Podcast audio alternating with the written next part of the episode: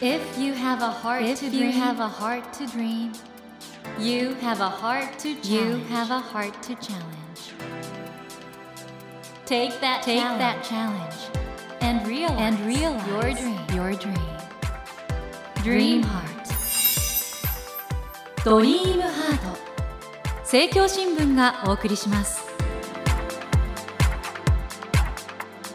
皆さんこんばんは茂木健一郎です 東京 FM のスタジオから全国38局ネットでお届けしています。ドリームハート。この番組は日本そして世界で活躍されている方々をゲストにお迎えしその方の挑戦にそして夢に迫っていきます。さて今夜もアーティストで作曲家の渋谷慶一郎さんをお迎えします。渋谷さんは1973年生まれ。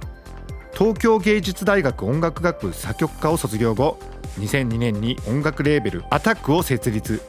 国内外で先鋭的な電子音響作品をリリースされてきました。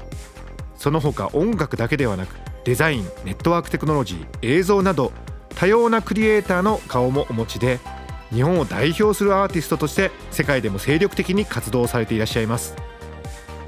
先週は渋谷さんの近況や拠点をパリに移された理由などをお伺いしましたが今夜は渋谷さんが注目しているものや今後の夢などについてお話を伺っていきたいと思います。よろしくお願いします。よろしくお願いします。渋谷さんねあの、はい。先週すごい面白いところで終わっちゃったんですけど、うんうん。芸術を取り囲む環境が19世紀にまた戻ってくるってどっとうん。パトロンがいる感じなんですかね。なるんじゃないかなと思います。っていうのは複製、うん。CD とかそういうのよく言われるの売れないし、うんなんか配信なんて別にそのお金なんないし、う。だからまあコンサートとかこうなってくんだけどよくコンサートで稼げばいいとかって言うけど、うん。まあそんなコンサートばっかやってると新しいもの今度作れなくなっちゃうから、でやっぱ人類って新しいものが必要じゃないですか、だから自然の流れとしてどこがサポートする？だからそれがこう国じゃないパターンっていうのが結構出てくるんじゃないかなって気がしてますよもともとあの企業の社会的責任 CSR みたいなので芸術ってね、ん。すごく大事なことだと思うんですけど、うん。これちょっとなんか変な話になっちゃうんだけど、うん。渋谷さん自身はあるいはヨーロッパの人は、うん。なんで芸術がうん。人類にとって必要だって考えてるんですかね？芸術っていうのはうん多分融合的なものなんですよね、だからよく思うんだけど音楽なんてスポーツの要素もあるしうん。だ例えばリアーナが歌ってさとかビヨンセが歌ってわーってなるのって棒高跳びとかさ陸上でわーってなるとそんな変わんないじゃないですか、まあ、アスリート的なね。そうそうそう。であと、まあ、歌詞のみならず作るってことは哲学的な側面もあるし、うん。あと時間感覚で何分に1回面白くするっていうのは数学的な側面もあるし、うん。だからすごくこう総合的な刺激それこそ脳に対する刺激っていうことなんじゃないかなと思ってて、しかも今世界がいろいろ動いててテクノロジーも新しくなってうん、その融合的なことでできることが広がってるし深まってるんそう。だろうね。でなんかある種の答えっていうのがうん。僕はもうすぐ出る気がしてて、おおそうなんだ。うん。だから受ける曲って、うん。多分歴史的に見ても世界的に見ても早く作った曲なんですよ。ささっと作った曲へえそう。まあモーツァルトなんかもそうだもんね。そうで僕の曲なんかでも、うん受けるのは大体こうサクサク56分とかでもう骨格できちゃってるものでうん。「うんうんな」って書いたものダメなんですよねそれなんでなんですか？いやだから多分それこそ脳の問題で多分脳が刺激を受ける回転数っていうか、うんサーキットとこう作るサーキットっていうのが一致してるといいと思うんですよね。だから膨大に時間かけたものっていうのはうん。全体構想じゃなくてこうある部分こうキャッチーな部分ってあるじゃんキャッチーな部分っていうのを膨大に時間かけて練り込んだものって脳はそんな複雑に受けてないじゃないですか確かに。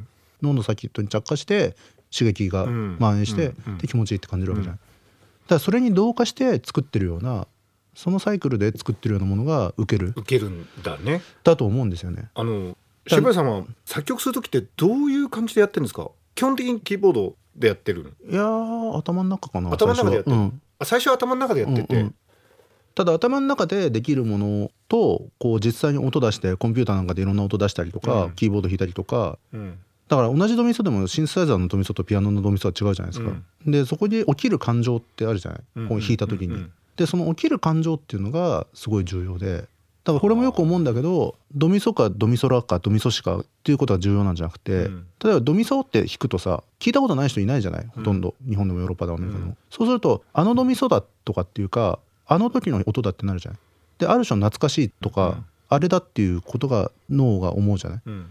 そのこと自体が感動的なのであって、うん。音楽自体じゃないと思うんですよね、じゃあ音楽って一つのきっかけであり、うん、トリガーでしかないんトリガーでしかないということ、じゃあ実態はその感情というかそのうんそうそうそうそうそう。そうそれね、うん。よくほら喜怒哀楽とか簡単に言うけど、うん。うん実際にはもっと無限のニュアンスがあるじゃないですか、ありますよね。それどう捉えてるんですか渋谷さんは？だから無限のニュアンスのすごい細かいとこまでうん。リーチするのは多分まだ無理じゃないですかリサーチ的にも、うん。うんだからこの感情が通じる人がいるかもしれないしいないかもしれないけどこの自分が今持ってる感覚この今作りかけてる何かに、っていうのはある種の強さがあると思ったら先に進めるし、うん。だから例えばすんごい少なくてもすごく強い影響があるとかさもしくはすごくのっぺり多くても大体の人には分かる。どっちでもいいんだけどはっきり言ってうん成立すればね。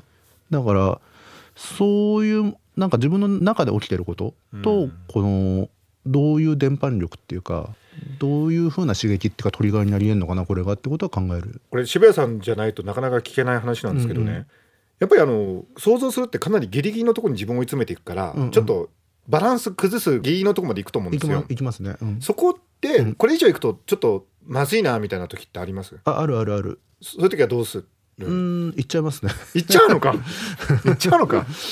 えでそれでどうやって戻ってくるんですか？でも寝りゃ治りますよ。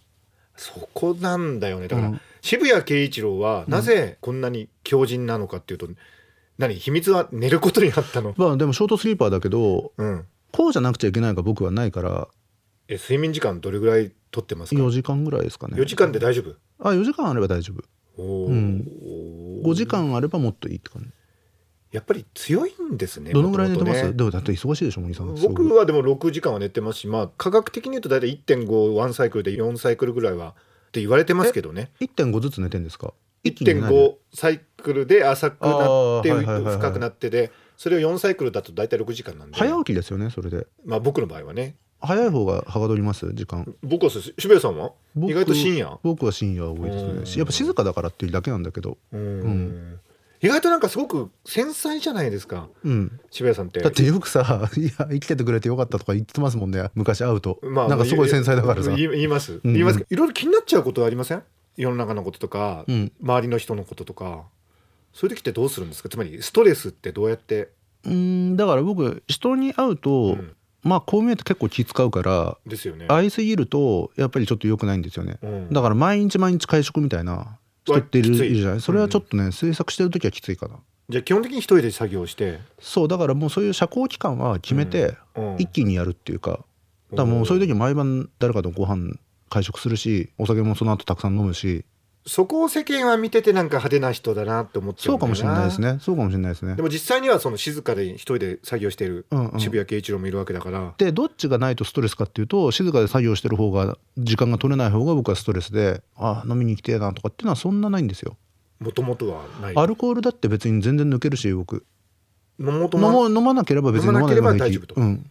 渋谷さんあの、まあ、渋谷さんはねもう世界的に名声を確立してていやいやいもやそんなこと全然ないと思う僕は。ういやでも大活躍されてるじゃないですか。でねこの番組聞いてる人の中にはまだ若手のうん。ミュージシャンっていうかなアーティストでどうやって暮らしていこうかっていう、はいはいはいで今例えば音楽でいうと CD うん売れなかったりライブなんだよとかいろんなこと言われてるじゃないですか、ですね。どうなります？これから、なんか僕、結構若い子に教わること多くて、うん。よく聞くんですよ、若い子の話を、ただやっぱりみんなやりたいことがあるのに食べられなくなるってことに対する恐怖が強すぎる。って感じがする。する、うん。だから別にこう破滅的になるとかそういう紋切りじゃないんだけど、うん。生活がまず大事で例えば彼女とかと大事に暮らして音楽も作りたくてなんとかっていうのはまあ無理だよ絶対。あ無無理なのか？それは無理じゃないかな。えそれどういうこと？じゃあいや僕ははだから若い頃すごい貧乏だったし、うん。本当に。うん紐になったことはないけど、うん。なんで俺紐にならなかったんだろうなと思います だから紐になる覚悟があったら別に何でもできるって言うんだけど若い子に相談されると、うん。作ってるもの結構いいのに、うん。そういうビビっちゃってるみたいな人が多くてだからそこのリミットを外せれば別に何も怖くないですよね。そのクリエイターとして生活の心配とか将来の心配あると思うんだけどうん、その心配の部分はもう取っ払っちゃえってこと？なんとかなるからだって僕さ 昔8万とかのアパート住んでて、うん。残高が9万とか8万になったことあるんですよ。おおピンチじゃん。いやピンチピンチ。それでさ、もう頭にきて、うん。その時に7万のチャリンコ買って2万円の5ダルボックス買ってチャリンチャリンコ乗りましたら、うん。次の日さみんなが支払ってくれてなかったさ支払いが200万が入ってきてあ生き延びられたってだから209万になったってことがありました。あのねそれ今の聞いて、うん。大抵の若いミュージシャンはなんだよそれって。いや やっぱ堅実に生きようって思うから。いやいや違うわ。200万も支払い普通ないでしょ。若いミュージシャンは。いやいやだからみんな遅延してたんですよ単に。ひどくて、うん。今の話すごいいいなと思うやっぱり不安っていうものがやっぱり飛躍しない原因になっちゃってることって多いじゃないですか、多いと思う、でもそうするとまたきっと若いミュージシャンはそれ渋谷さんはうん特別な才能があったからだって言う人もいると思うよ。でも特別な才能があった人って僕今までたくさん会ってるけどじゃあそういう人たちが成功してるかとか今じゃあ音楽やってるかっていうとやってなかったりとかすることもあるし、そういう人もいる。うんいるいるいる。ううん。んだからそれこそだからさっきの脳のサーキットなんて、うん。回路なんて超単純だから、うん。そこにリーチしないうん、特殊な才能っていうのもあるじゃん、ああ、うん。世に売れないあんまり認められない才能っていうのもあるよね。で、もだからそれはね、うん。すごくあるんですよ実際。うん。うんちょっと懐かしい話だけどサムラゴーチの新垣さんとかもすごいそういうタイプだったんですよ昔は。ああれで名前が売れるまでは、うんうん。知る人ぞ知るというか。知る人ぞ知るだしピアノの曲ですとか言ってピアノの上でキュウリ刻んだりとかさそんな感じの人だった。そそういうことやってたの？だって俺昔うん。よく考えたら大学生の頃共演したことありますよ彼と。新垣さんと？そうそうそうそうわレジェンド。だからなんかターンテーブルがいて僕がキーボードで照明の人がいて新垣さんが。だから典型的に実験的な感じ。っていう ことありましたよ考えたら。い。いろんなことやってんだねいろんなこと。うんいろんなことやってる。まあでもそんな中で渋谷さんは何が自分の成功の原因だったと思います？今振り返ると。僕はうん。成功してるって本当に思ってなくて謙遜じゃなくて。ただなんていうのかなよく思うのは今までなかった成功の仕方とかうん成り立ち方をしたいっていうのはよく思うんですよね。だ誰々みたいな成功の仕方じゃなくて、はいはい。あこういう生き方とかこういうやり方ってあるんだっていうことを発明したいっていう気はすごくしてる。あうんでにそれねもうやってらっしゃると思うんですけどねただやっぱり今の日本の音楽シーンっていうのはどう見えます、あの外からも見てると。ああチャチいよね。チャチー？チャチい って言葉が似合うかな。チャチー、うん。プラスチックな感じがしますよね。うん。なんでそうなっちゃってるのかね？だからよくニーズニーズって言うじゃないですか。はいはい。フェイスブックとか開くとさいろんな人がニーズがニーズがとか言ってんだけどさ、うんうんうん。ニーズに合わせて作られたもんはやっぱチャチいですよ。あマーケットにね。そうだからそれマーケティングするなとかって話じゃなくて、うん。過度なんですよね。頼んでもないようなニーズに合わせて作ってる人が多すぎる、あー、うん、だからあれですよねあのストラヴィンスキーが春の祭典初演した時って聴衆はびっくりして、うん。うん最初ブーイングだったのが今や古典じゃないですか。そうそうそうそうそうそう、だから芸術家って逆にニーズを変えられるというか、うん、簡単に言うと日本のオーディエンスのニーズに合わせて作ったものなんて絶対世界に通用しないから。でそれは通用してるように見えることがあったとしたらあなんか猿がうまく面白いことをやってるねっていうぐらいの見方なもんでうん。それでいいんだったらいいんだけどそのニーズに合わせた形がガラパゴス的な面白さを生むのではないかとかって言説あるけどで生まないから。バッサリ切ってますけど、うん。まあでも逆に愛情を感じますけどね。本当に大事なことは別にあるよと、あとやっぱり k p o p はうん。クオリティ的にもこう浸透力的にもヒップホップみたいになってったけど、うん。j p o p はまだそうなってないかな。で今のままだとならないかな。そうか。J と K の一時違いでそうそうそうそうそう。縮めると女子高生ですけど。こらこらこら 全然違いますよね。これ以上話してると炎上しそうなんでね、いや渋谷さん面白かったね話ね。あの、はい。今後の活動予定って具体的に今言えるものってあります？なんか。あんまり詳しく言えないんですけど5月にパリのオペラ座のオペラガルニエっていうお城みたいないやいやもう本ちゃんのとこじゃないですか、うん、そこに出演しますね。5月？5月オペラガルニエついにそうそうそうそう。あそこ押さえたらもうすごいことになるね。すごい楽しみです、詳細は言えないけどちょっと、うん、5日間ぐらい出ますね。5日間ってかなりすごくないですか？結構多い。ね。日本人の音楽あんまり出ないから。いや出ませんよね、うんうん。あのオペラガルニエってもう観光名所になってますけど本当にクラシックなそうあのオペラって駅の目の前のあのドーンいわゆるオペラですもんね。うん。そうそうそうそうそうそう。そうですか、うん、あとは某大劇場と今いろいろ交渉中それ日本じゃないですけどやっぱりヨーロッパですけど。えっ、とオペラハウスといえば誰もが思い浮かべるようなとこですか？うん、そんな感じのとこと話してたりもするし、うん。あと9月に新作を発表しますね。お。オーストラリアで。これはシドニー？アデライドうん、そこの大きいフェスティバルがあって、うん。そこでジエンドと僕の新作発表することになってますね。これたまには東京にも来てくださいね。東京でも制作するにはやっぱり一番いいですよ。そうですか、うん、やっぱ夜まで働いてても変な目で見られないし。好きなだけ徹夜で作れるっていうかみんなワークホリックじゃないですか。まあだから基本がそうだから、うん、そうそうそうそうそうそうそうじゃあ東京で作った音楽を本当世界中に持っていってね渋谷さんあのこの番組のテーマは一応夢なんですね渋谷さんの夢って何ですかだからさっきちょっと言っちゃったけど異例でありたいんですよねこの例がなかったっていう前例がない前例がないやり方でいろんなことやりたいなるほどね、うん、楽しみですねそれねでもまあ大変ですよ。大変。打ち合わせっていうかそういう交渉もあるしかと思えばこもるし課長島工作みたいな生活ですよ。